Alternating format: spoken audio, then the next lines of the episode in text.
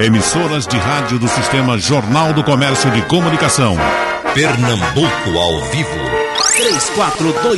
3421-3148. Rádio Jornal. Eita, deixa eu registrar que Elias Roma Filho manda aqui dois livros bonitos e diz assim: o escritor Alzir Leopoldo Nascimento envia os dois exemplares dos seus livros Os Fantasmas Rondam o Espetáculo da Vida e Epístolas aos Fantasmas, lançados recentemente em Belo Horizonte, Natal, Recife e Itamaracá. Alzir é carioca, procurador federal aposentado e diz: Foi meu colega na Faculdade de Direito do Recife. Abraços, Elias Ramos Filho. Registrado, aqui estão os livros. Gostou do livro, professor? Muito, muito interessante. Bem encapado. Ele bem... gosta do sobrenatural, hein? Tá vendo aí? Não é, rapaz? Um mal assombrado. Bom, já estamos com o doutor Evaldo Melo, psiquiatra e psicanalista, doutor Gustavo Figueiredo, especialista em saúde mental, psicólogo clínico, doutor Frásio Araújo, psicólogo, se lembram que ele passou por aqui um dia desses falando como pastor, mas metade do debate foi também de psicologia, porque ele brinca com as duas mãos. E, e doutor Gustavo, ah, em alguns debates que a gente faz aqui, tratando desses assuntos, não é unanimidade, mas tem muitos médicos que dizem, olha, na, na, na, área da medicina, o que menos avançou foi o tratamento da saúde mental. Uh, as cirurgias, por exemplo, de, de, oculares, hoje cresceram muito, as cirurgias de um modo geral, tratamentos de câncer, disso daquilo, e na saúde mental a coisa é menos lenta. O senhor concorda com isso? Não na totalidade. Bom dia, Bom dia. A Geraldo, ao Evaldo e ao Frásio, uhum. né, e aos ouvintes. Né, na verdade, o tratamento com a saúde mental ela é de uma ordem complexa. Haja vista que certamente a dificuldade de poder é, a demonstração do avanço muitas vezes né? Porque ela não se trata apenas de questões neuroquímicas cerebrais né? Ela abrange a história de vida do sujeito abrange questões sociais então abrange vários outros fatores não propriamente dito orgânico. Uhum. Né? Por isso que eu não, eu não concordo plenamente Sim. né, é, do não avanço. Eu acredito que vem avançando, né, mas não a passos semelhantes a, a outras enfermidades. Sim. Doutor Evaldo, na área, na área medicamentosa, tem muitos remédios novos para a saúde mental? Bom dia, bom dia Geraldo, bom dia ao público, bom dia aos meus companheiros de bancada. Deixa eu começar dizendo que eu li uma pesquisa semana passada que dizia exatamente o contrário dessa sua pergunta. Ele, ela, a pesquisa dizia assim: nós vamos avançar muito em várias áreas.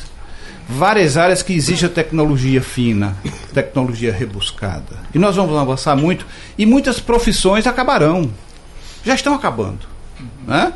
Eu também, os psicólogos vão sobreviver. e aí, o que dizia assim, mas algumas profissões não só sobreviverão, como terão uma carga maior de trabalho com o passar do tempo e com o avanço da tecnologia. E entre essas profissões, era citada exatamente a profissão de psicólogo, de psiquiatra, ou seja, aquelas profissões que lidam com a saúde mental. A gente coloca toda uma equipe hoje. A saúde mental não é atendido por uma única pessoa. Essa é a grande diferença e talvez esse seja o, grande avanço, né? É, eu estava eu tava conversando, dando uma entrevista para uma moça agora, saí de lá, vim para cá, e ela me perguntava um pouco da trajetória, da minha trajetória. E eu acho que o velho tem essa vantagem e essa desvantagem. O velho é contemporâneo da evolução e da história. Né?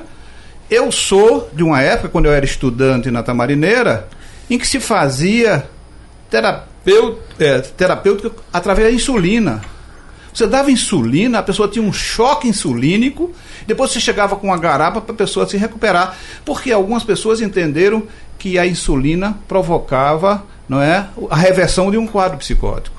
Eu sou contemporâneo do, do eletrochoque usado largamente. Quando eu fui diretor da Tamarineira em 87, tinha um médico que dava é, eletrochoque no lado direito, que era de mulher, e o, o médico que dava eletrochoque no lado esquerdo. E eu tive que enfrentar com isso. Entendeu? Quer dizer, porque não é a questão do eletrochoque. É, é discutir eletrochoque é um outro programa que a gente vai poder fazer mais na frente. É a questão do uso indiscriminado de uma terapêutica que se usava na época e não se usa mais. Doutor Evaldo, já que o senhor é desse tempo, passava por aqui há muito tempo um doido que dizia o seguinte: eu tive internado no, no, Hospital da Marineira e lá aplico injeção sacudida. Eu digo, como é injeção sacudida? Escudo doido, é muito brabo o cara, o médico pega de cá e. Faz pontaria. Isso não existiu, não. Não, não, não, não existiu. Não, não. Mas existia quando eu cheguei na Tamarineira em 87. A, veja, a reforma psiquiátrica já tinha. Já estava em andamento. E mesmo assim, quando eu cheguei na Tamarineira, tinha quarto forte, que era uma cela onde, onde os pacientes ficavam presos, presos mesmo, né? Uhum. Com grade. Então, veja, eu acho que há um avanço muito grande. A primeira medicação surgiu em 1950. As primeiras medicações que foi o Ampliquitil, a clopromazina, 1957, para ser exato. Né? E depois vieram outras, veio o Aldol, que logo seguida, e hoje a gente tem uma gama de medicações que a gente pode lidar com ela. Houve avanço nas pesquisas, principalmente uhum. farmacológicas, em relação à psiquiatria. Mas em, em relação à saúde mental. Mas principalmente, nós lidamos, como dizia o companheiro, nós lidamos com, com, com, com algo que não é concreto. Por exemplo, eu estou te vendo depois, essa é a primeira vez que eu te vejo esse ano. Eu nem sabia que tu tinha feito bariátrica, não é? Estou te vendo emagrecido. Uhum. Tu vai ter que criar mecanismo de lidar com esse novo corpo. Tu estava acostumado com um outro corpo. Não é? bom que tu tenha emagrecido, tu queria emagrecer, tu fizesse toda a força para emagrecer, ótimo. Mas psicologicamente não é simples. Não é simples, mesmo que você consiga uma coisa que você quer você tem que se adaptar àquela nova realidade. Eu, eu tenho que fazer preparo psicológico antes, com Isso. tratamento até, até fazer. Né? Você sabe que 70% das pessoas que têm, faz cirurgia bariátrica vai desenvolver algum tipo de dependência? Uhum. Porque não se preparam realmente? Diz que eu vou ficar dependente de mulher, preciso de uma para me sustentar. Mas parece. pois é, mas eu estou tentando dizer com, com esse exemplo, pegar o teu exemplo, é que as coisas são muito complexas, como dizia o Gustavo. São muito complexas, é. Não, é, não é simples. Eu quero fazer uma cirurgia, eu preciso emagrecer, o meu médico disse que eu preciso emagrecer, as minhas taxas estão desreguladas, eu preciso perder peso, não estou conseguindo perder peso através de um outro mecanismo, vou fazer uma cirurgia, que é um procedimento radical e aí eu tenho que me adaptar a isso. Eu tenho que me preparar, eu tenho que. Porque é um novo corpo, é um novo corpo. E a gente sabe, de repente tu estranha a roupa, tu estranha porque tu estás mais ágil, tu estranha porque. Então, esta adaptação à vida, nós lidamos, nós, os psicólogos, eu sou psicólogo também, né? O psicólogo e o psiquiatra, nós lidamos com, com a questão da vida. E o homem demora muito a se adaptar à vida. O homem, dentro da espécie, é aquele que nasce mais frágil. O homem não sobrevive até 7, 8 anos sozinho. O homem sempre precisa de alguém que lhe cuide até 7, 8 anos. Isso cria, naturalmente, uma dependência no crescimento, na história do desenvolvimento do, do, do, do, do homem, da espécie humana. Então, nesse sentido, este constante, esta constante adaptação que tem que fazer uma nova realidade, tudo isso cria conflitos e tudo isso cria situações de sofrimento. E, mesmo que seja, como eu dizia, algo que é tão desejado como, como foi a tua cirurgia. Então, nesse sentido, a gente não vai parar. E não há como, não há como você avançar tecnologicamente nesse sentido. Pode se descobrir alguma área do cérebro. Por exemplo, uma das coisas que ele sabe que pouca gente sabe é que nós temos receptores nicotínicos, então nós temos é, aspectos dentro da, de nicotina dentro do nosso cérebro, como temos receptores canabinoides. Ou seja, nós temos maconha na nossa, na nossa estrutura cerebral, receptores canabinoides dentro da estrutura normal. Então, é complexo, é muito complexo, mas é o que é de maravilhoso é que cada pessoa é uma pessoa diferente e cada situação é uma situação diferente e a gente tem que lidar com isso no dia a dia. Bom dia, Geraldo, bom, bom ano dia. novo para vocês. Doutor Frásio, o senhor vive de mudar cabeças na igreja e no consultório, não é assim? Bom dia, Geraldo. Bom dia, colegas aqui de mesa. Bom dia, gente bonita. É mais uma alegria estar aqui de volta, Geraldo, e a gente conversar sobre esse tema que é de uma importância suprema em nossos dias, dado o percentual de adoecimento psi da nossa geração. Nós estamos vivendo o pior tempo de adoecimento psi em termos percentuais. O homem sempre teve transtorno mental na história do homem sobre a Terra. Mas no percentual que nós temos hoje é inédito. Nós temos, por exemplo, agora um índice de suicídio absurdo em nossa geração. Nós temos um nível de adoecimento de transtorno depressivo absurdo. A depressão é uma monstruosidade em nossos dias. E numa pesquisa agora de 2017, nós somos brasileiros o país mais ansioso do mundo. E isso é um dado alarmante para a nossa realidade, porque o ser humano é um ser complexo.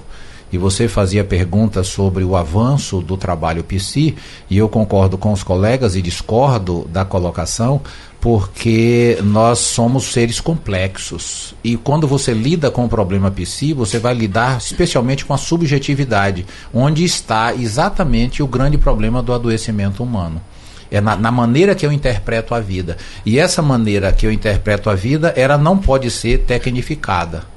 Ela é sempre humana, ela é sempre psi, ela é sempre dependente da minha história, das relações que eu construí, da maneira que eu fiz a minha vida, como eu elaborei quem eu sou, por onde eu passei na vida, e tudo isso tem implicações sobre mim. E quando chega a interpretação que eu faço, por exemplo, nós tivemos um índice absurdo agora com a questão lá de Brumadinho, em Minas Gerais. É? Desde que aconteceu um acidente, eclodiu com muita força o suicídio, o adoecimento mental na região e o uso, Evaldo, de medicação psi. O que é que aconteceu? Biologicamente não aconteceu nada na raiz. Mas o que aconteceu foi um problema externo, foi um problema social. E esse problema social foi interpretado por quem sofreu, quem perdeu o marido, três filhos, quem perdeu tudo e ficou na lama, foi interpretado como o fim da vida, o desespero, quando ele ainda está vivo. E aí ele produz todo esse transtorno, aí a ansiedade vai lá para cima, desequilibra, estressa o corpo, desequilibra as funções hormonais, vem o adoecimento depressivo e o índice de suicídio na região muito alto.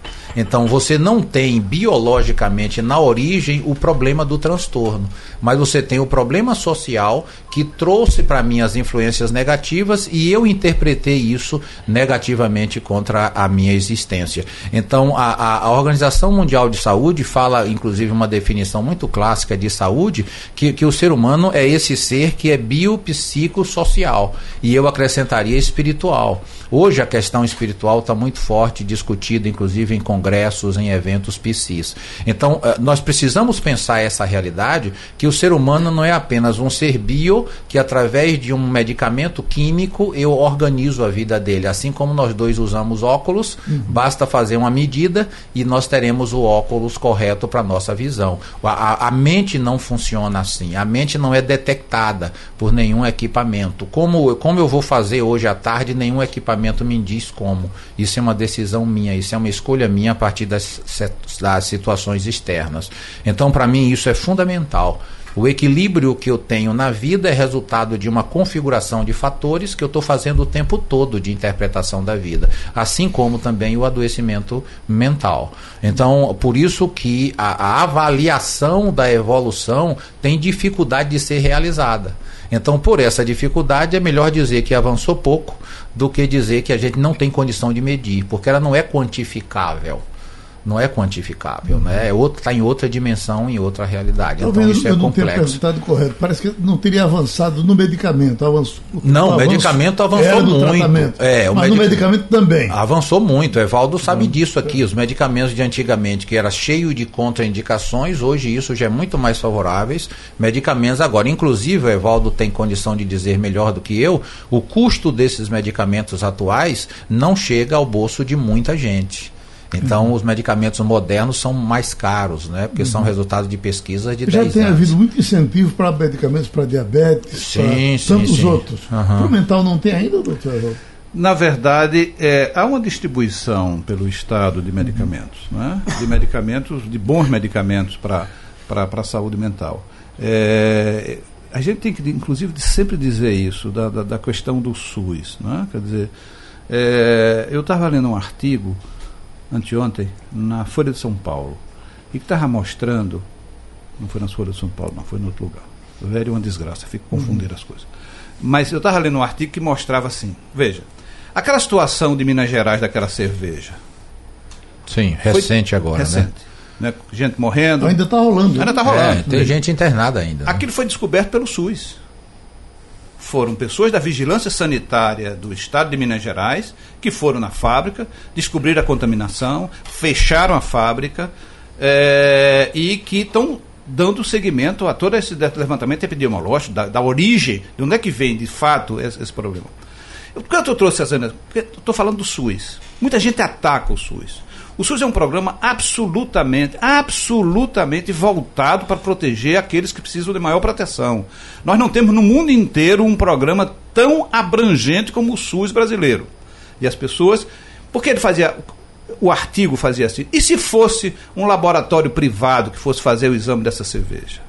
Qual era o comprometimento que esse laboratório privado teria de toco para fazer isso e para não. Porque eles vão, de fato, abalar completamente as finanças dessa empresa. Vão fazer isso. Mas vão fazer porque essa empresa está matando gente.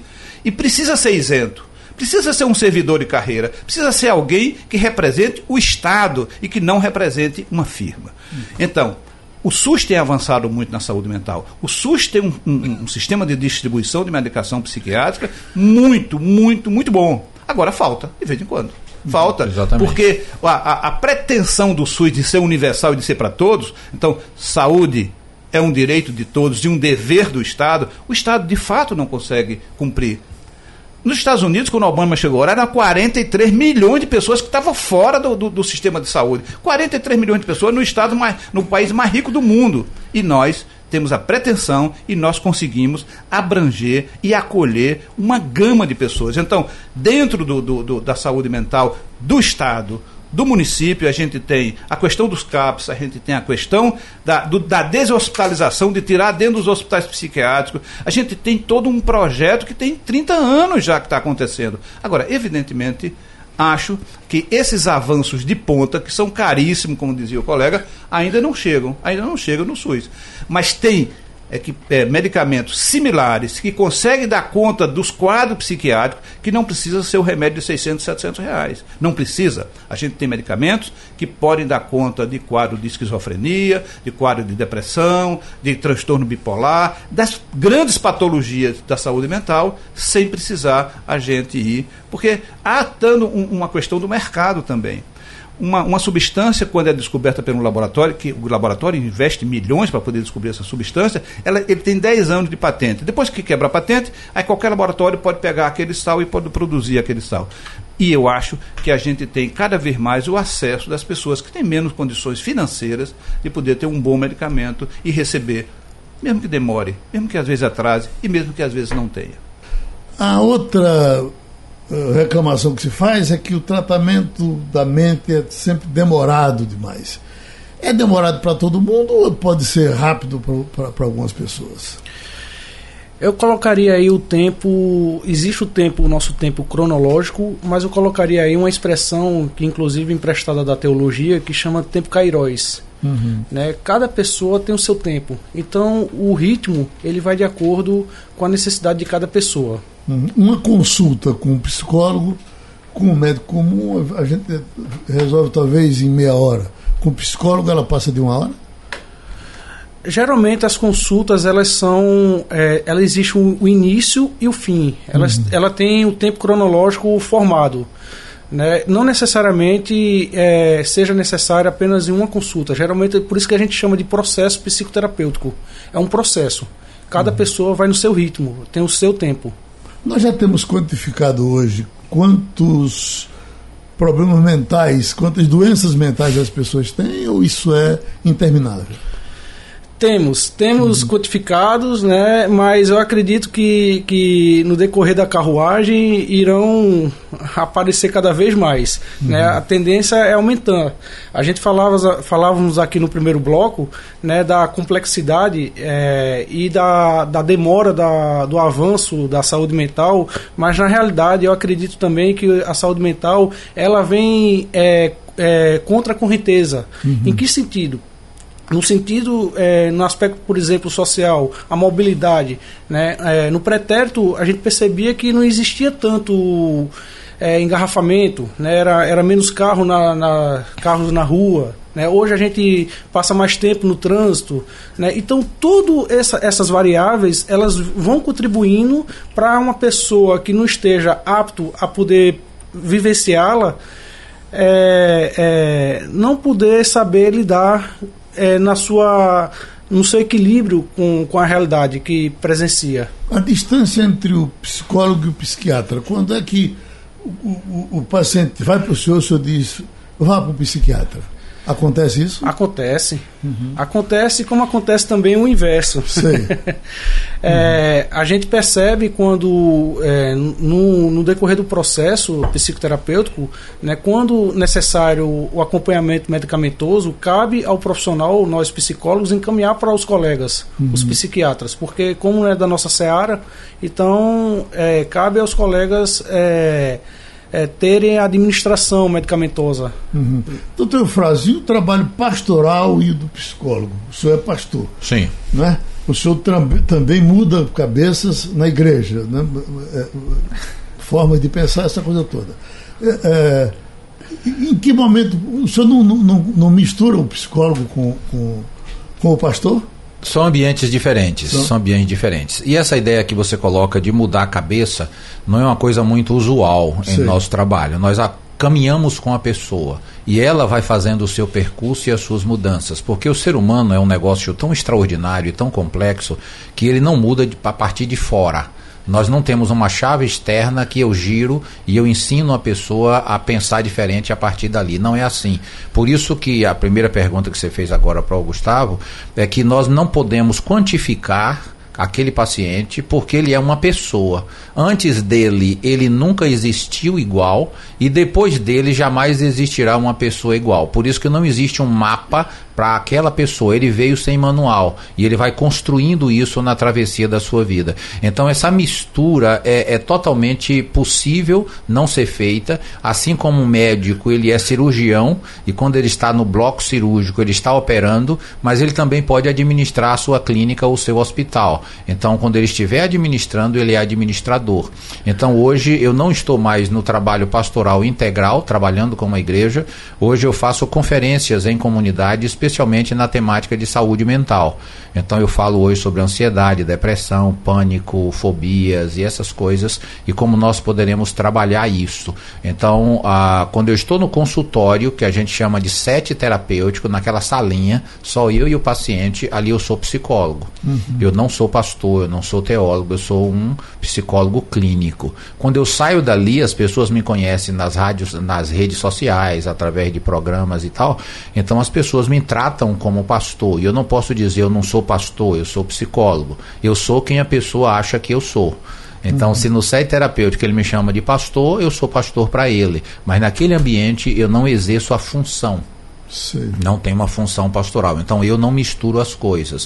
O uhum. paciente pode misturar até que ele entenda essa caminhada da existência, porque nós também somos múltiplos né, na sociedade moderna oferece para a gente a possibilidade de nós exercermos várias funções. Uhum. Então, quando eu estou exercendo a função de psicólogo, eu sou psicólogo, e quando eu estou numa igreja fazendo uma palestra, eu vou ser pastor. Ali não é um psicólogo fazendo uma palestra, a não ser que ele me convidem para fazer uma palestra na dimensão psicológica. Aí eu sou um psicólogo falando. Doutor Evaldo, nós já fizemos um debate aqui sobre ansiedade, né?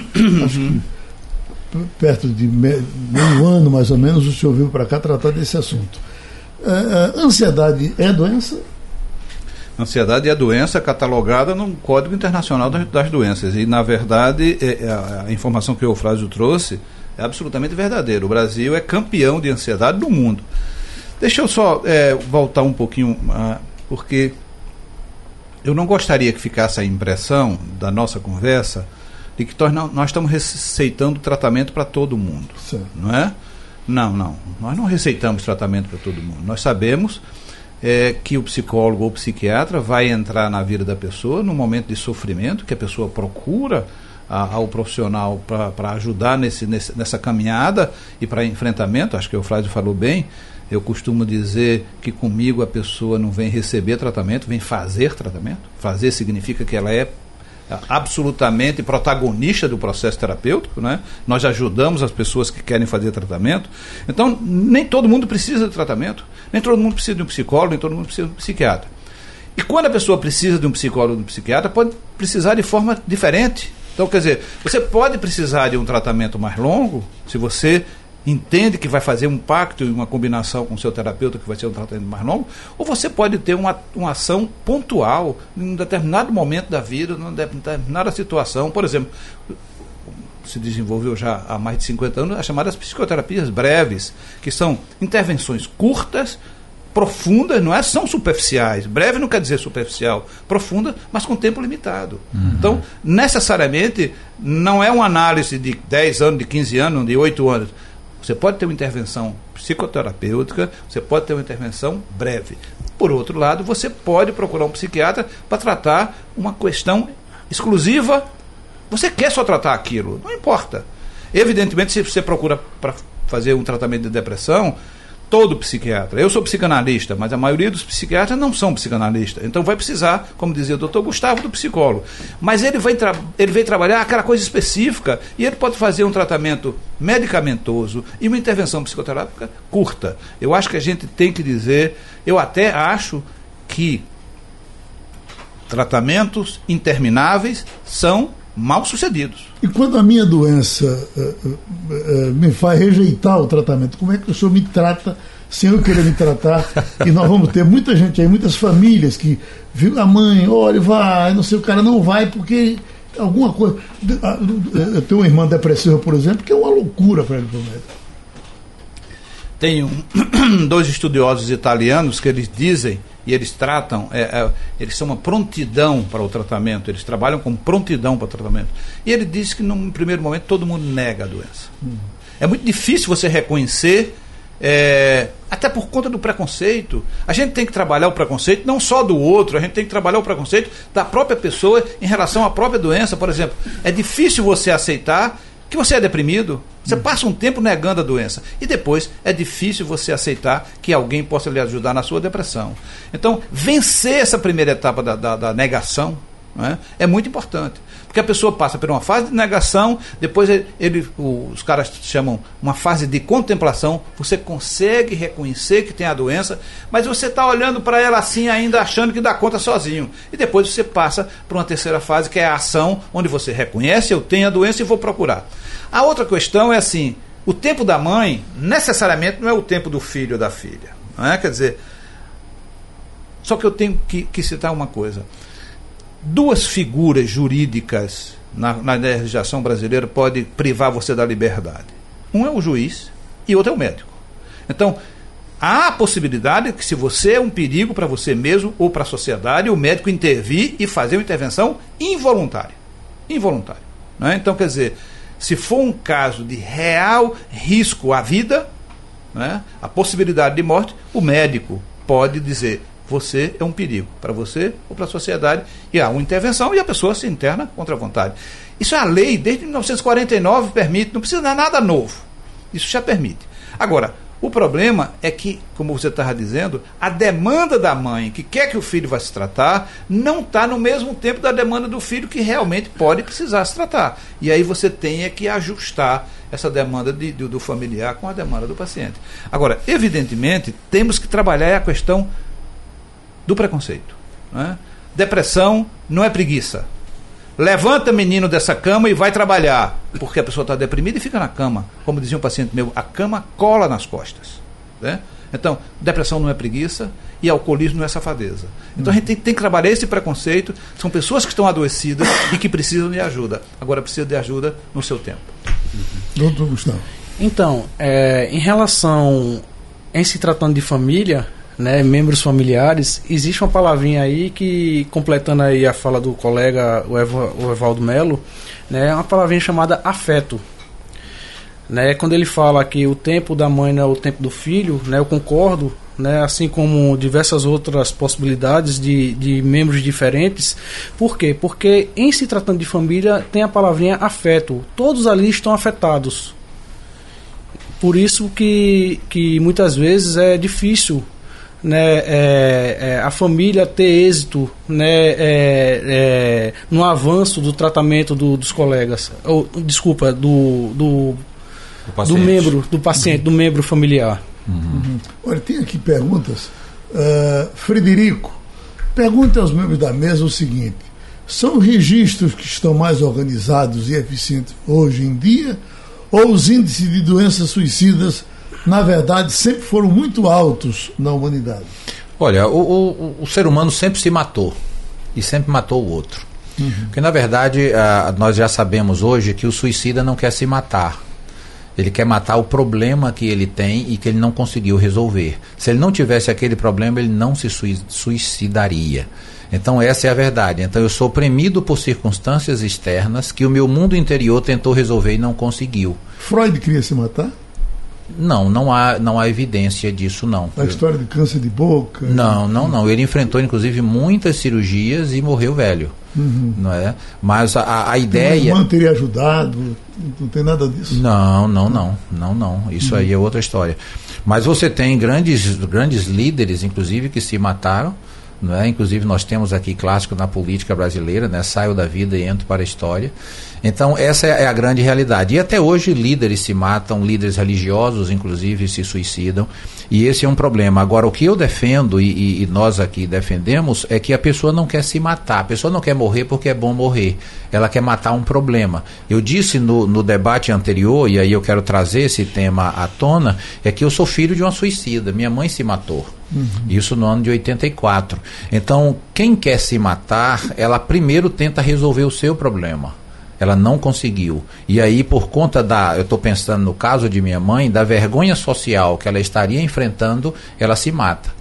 E aí ela dá um azar enorme que fica trinta e poucos dias viva depois da tentativa de suicídio, que ela deu um tiro no pescoço. Uhum. Então isso foi uma crise imensa que desagou sobre a nossa casa. Então ser filho de suicida, os familiares que o Gustavo falou, né? E nós chamamos isso de, de uh, o cuidador, o adoecimento do cuidador. Esse é um problema grave, problema muito grave. Eu encontro isso no consultório. A aflição da mãe e a mãe às vezes está tão doente quanto o filho que quer que o filho seja sarado, quer que eu cure o filho dela. Então ela também está precisando de terapia. E existe outro fator, especialmente em adolescente, na primeira início da adolescência e criança. Às vezes o problema da família é aquele menino, ele é o reflexo, ele é a convergência dos problemas da família. E a, quando aquele menino começa a melhorar, o problema pipoca na família inteira. Então a família precisa daquele menino doente para dizer que o problema é ele. Uhum. E aí, quando esse menino começa a melhorar, aí é uma crise na família inteira. Então, muitas vezes, isso é muito próprio. Uhum. Né? O ambiente é adoecido e um piora. Então, esse aqui é o doente da família. Nós estamos sãos. Doutor Evaldo, não sei se nós já falamos disso, mas existem casos onde as pessoas que tentam se suicidar, vamos dizer, com um tiro no ouvido e não conseguem morrer, ficam, às vezes, deficientes, absurdamente deficientes mas ganham uma enorme vontade de viver a partir dali. É, é raro acontecer isso? Não, não é raro acontecer, não. E é, por que acontece? Mas é muito, muito mais frequente do que isso é acontecer a segunda tentativa de suicídio. Sim. A gente sabe que um fator de risco é ter experimentado se matar uma vez. Isso uhum. é, agrava muito a possibilidade de haver uma segunda vez.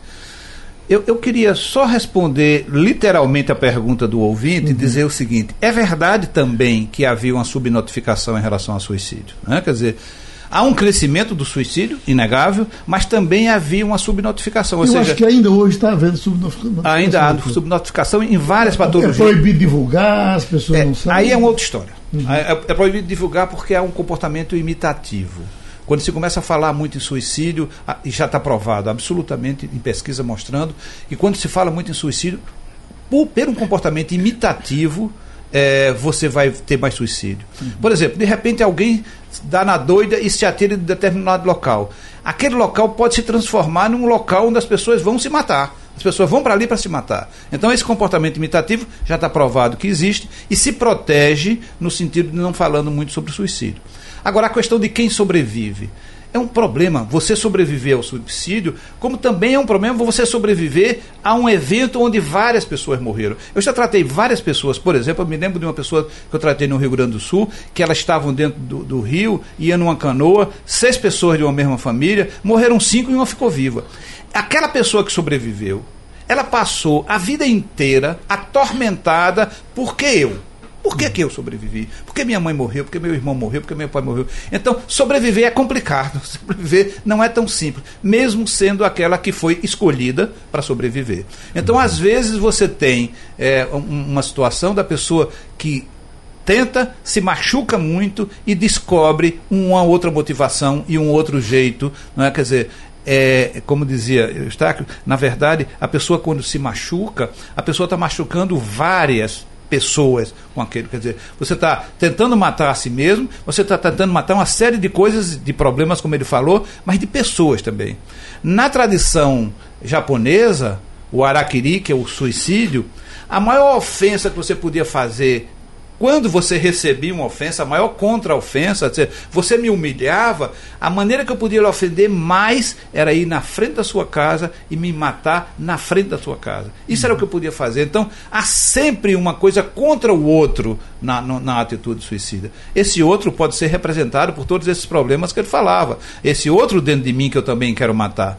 Agora, quando eu sobrevivo, não é? parece que eu já me impingi um sofrimento e que aquela cota de sofrimento está cumprida. Aí eu vou, aí eu vou viver. Entendeu? É. Se eu quero, se eu queria me castigar, e eu me castiguei, e eu fiquei aleijado, e eu fiquei em cima de uma cama, ou se eu fiquei numa cadeira de roda, ou se eu fiquei com o braço esquecido, é como se eu já tivesse me castigado. Pronto, estou castigado e agora eu posso viver. Porque é. esta relação com crime e castigo é muito grave e é muito séria na psicologia do funcionamento humano. É, isso é, é muito interessante, Evaldo, é que nós precisamos compreender que, que isso é uma resposta complexa. Uhum. Um suicídio não tem uma resposta só. Inclusive, o humano não tem uma resposta só.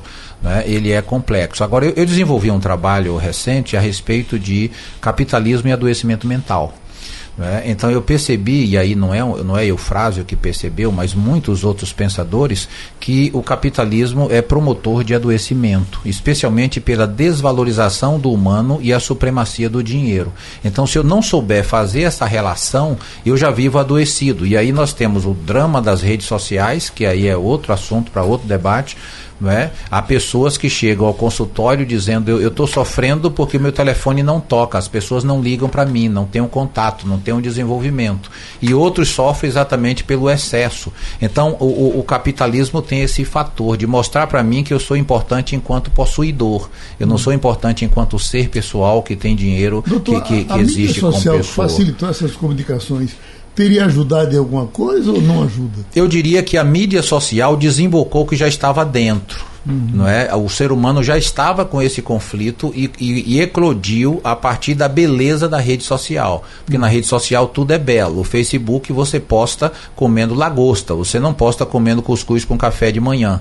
Você posta lagosta e fica durante todo o almoço olhando quantas pessoas já curtiram. E isso gera sofrimento se você não teve a quantidade de retorno que você esperava naquele almoço na rede social. Então esse é o grande problema. Isso já estava em mim, que é um problema de autoestima.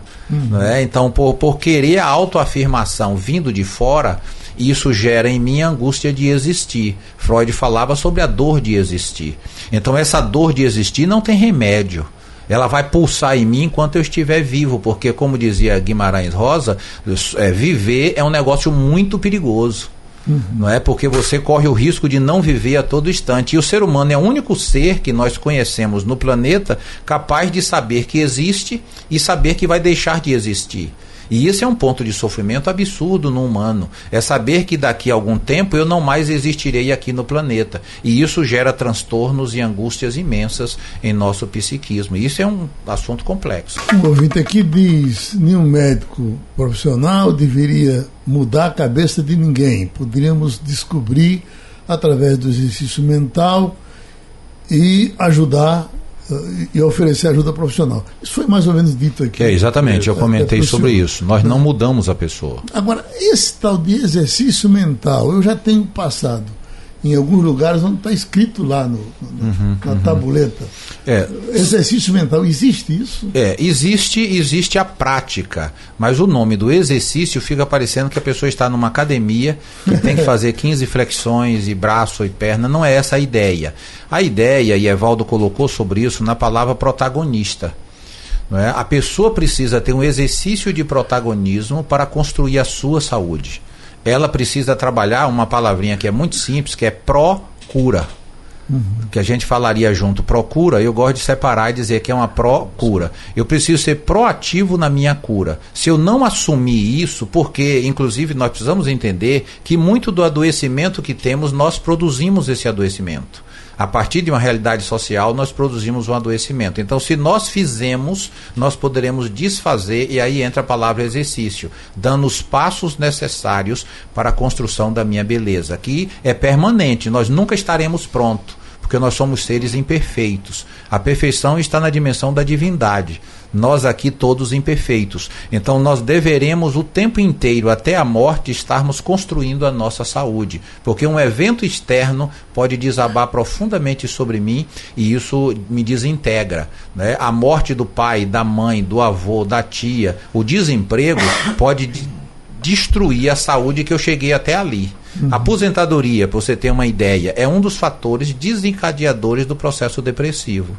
Muitas pessoas entram em depressão depois que se aposentam, uhum. né? que é a interpretação da utilidade. Eu não presto mais, eu trabalhei até aqui, da agora para frente eu fui colocado na pilha dos inúteis. E isso é um drama para o humano lidar com o final da vida, com a realidade. Como eu disse há pouco, ele é o único ser que sabe que vai deixar de existir. E isso é um problema para todos nós. Doutor Gustavo, assina embaixo? Assino, inclusive completando o que o colega falando né, há pouco. Tem, hoje em dia nós vemos na, na cidade né, muitos grupos de bicicletas, grupos de corridas. Né, nós devemos procurar uhum. a nossa qualidade de vida, o nosso bem-estar. É o que um psicólogo chileno, é, Emílio Romero, falava no livro dele, é, O Inquilino do Imaginário, chama de consciência dianética Dianética é uma expressão que vem do grego, dianos, que quer dizer diante ao equilíbrio, ou mediante ao equilíbrio. Né? Nós devemos buscar o nosso equilíbrio. O ideal seria seríamos que pudéssemos fazer isso por conta própria, mas não conseguindo, né, haja vista por isso que existe né, psicólogos, quando necessário psiquiatras, né, para buscar irmos ao encontro desse, dessa consciência dianética, uhum. que no dia a dia é fácil? Não, não é fácil, mas não é impossível. Doutor, uhum. doutor Evaldo, nessa altura a gente já pede terminar, as pessoas que nos escutam sabem que estão com problema e querem partir para a solução. Pois é, veja, eu não acredito em exercício mental. Uhum. Para você pensar em exercício mental, como dizia o Eustáquio, você tem que pensar que alguém Eufrásio. vai. Eu, Eufrásio, desculpa. Você vai. Alguém vai prescrever para você exercício. É, as tarefinhas, né? Entendeu? Como você prescreve exercício físico. Você está precisando desenvolver tal parte do corpo, você vai fazer isso. Não, eu não acredito nisso. O desafio, o desafio do, do, do, autoconhecimento e do processo terapêutico é exatamente porque o terapeuta vai intervir o menos possível com a sua história, com a sua vida. Por exemplo, imagina, eu sou ateu, eu não poderia tratar nunca alguém que tivesse uma crença muito arraigada mas a, a, base da minha formação é que a pessoa vai se desenvolver a partir do que ela é e não da partir do que eu penso sobre a vida. Né? Por exemplo, o fato de ser ateu não me faz negar a ciência. Eu tenho um livro que mostra que mais de 50 trabalhos, o quanto a espiritualidade ajuda no processo do tratamento das pessoas que têm problema com álcool e outras drogas, que é a minha área. Eu não posso negar a importância que tem a espiritualidade para as pessoas, mesmo que não a creia. Entendeu? Chicão diz, eu não posso fechar a farmácia que tem dentro do meu paciente, não é isso? Mas eu não posso, eu não posso fechar o indivíduo, o ser humano que está dentro do meu paciente, que é ele que tem que encontrar um caminho, é ele que tem que dizer para onde ele quer ir, não sou eu que tenho que dizer. Então, exercício mental me parece muito coisa de condicionamento, a coisa de, de, de, de, de treinar as pessoas para as pessoas enfrentarem problemas. Ninguém é treinado, ninguém é treinado para a morte, por exemplo. Ninguém é treinado para a morte. Você pode entender intelectualmente o que é, é a morte, que é o nosso destino, mas nós não, como nos é defrontamos, difícil. nós temos que saber o que é que nós vamos sentir. Então eu não acredito nessa coisa. Neste sentido, né, o que o colega estava falando, é, existe um teórico da personalidade chamado Carl Rogers que ele chama, né, do, num processo psicoterapêutico de um processo não diretivo. Né, não é o profissional que dirige, Uhum. É, tem, existe algumas abordagens que, que o processo é diretivo, mas em determinadas abordagens ele não dirige.